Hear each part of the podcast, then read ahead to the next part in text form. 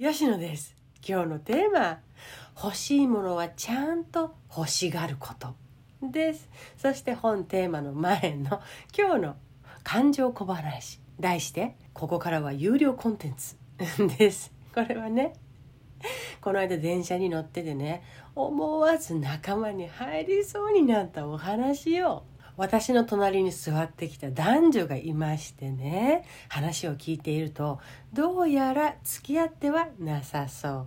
いや話を聞いているとというか聞こえてくるんですよ。いろいろプライベートなことを男性側が女性側に質問したりしていることから考えると付き合いたてなのかな？それともその手前なのかな？っていう感じでね私もほっこりしながらなんとなく聞いてたんですね。であまり聞こえない清涼感もあってだけど男性の質問らしきものの後に女性の次の言葉がはっきり聞こえてきた時思わず私は彼女の方に ガパッと顔を向けてしまいそうでしたというお話です。その言葉がこれ。ここからは有料コンテンツです。だって私も使いたい。それ。使いたい。それ。って心つかまれた瞬間だったんですね。だってね全く関係のない私の心まで彼女は掴んでいきましたのでね。帰ってすぐですよ。使いましたよ私はお父さんに。何かのタイミングでね。何かあったら使おうって思って決めてってね。今だと思った時にここからは有料コンテンツだよ。って言ったら 夫さんが吹き出して笑っててねもう私の勝ちでした。やったーでした。両手を突き上げね万歳した私と後を引く笑いに格闘している夫さんでございましたという。是非あなたも使ってみて。秘密とかっていう時にもそうだし普通の会話の流れでもいいと思いますよ。どこにぶっ込んでも面白いと思うからね。ここからは有料コンテンツって言えば。とっても面白いと思うよ。さあさあ今日の本テーマ。欲しいものはちゃんと欲しがる。これをテーマにした理由です。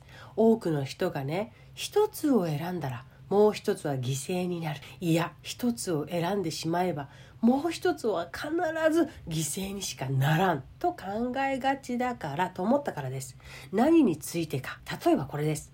やりたいことと家庭とかね。仕事と家庭とかね自分を優先にしたら誰かが犠牲になると思っている人が多いんじゃないかと。なので今回はそれをテーマにしました。結論から言うとあなたにとって大事で大事で大事で大事なものならどっちもちゃんと欲しがろう。どっちも得られる方法を考えたらいいです。私はやりたいこともやりたい。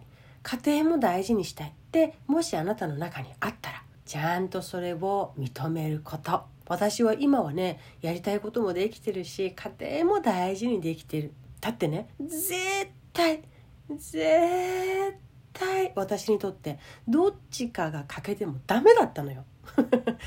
2つとも私にとって大きかったから1つじゃダメなの。だからこれです。両方得よう。そういう考え方をしていこう。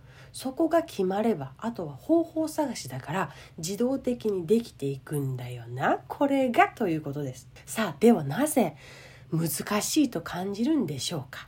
私の場合はこうでした。どれだけあると自分は満足するのかが分かっていなかったからね。一つだけに全部を捧げるともう一つは自然とおろそかになる。という考え方をしていたんですね。いいんですよ。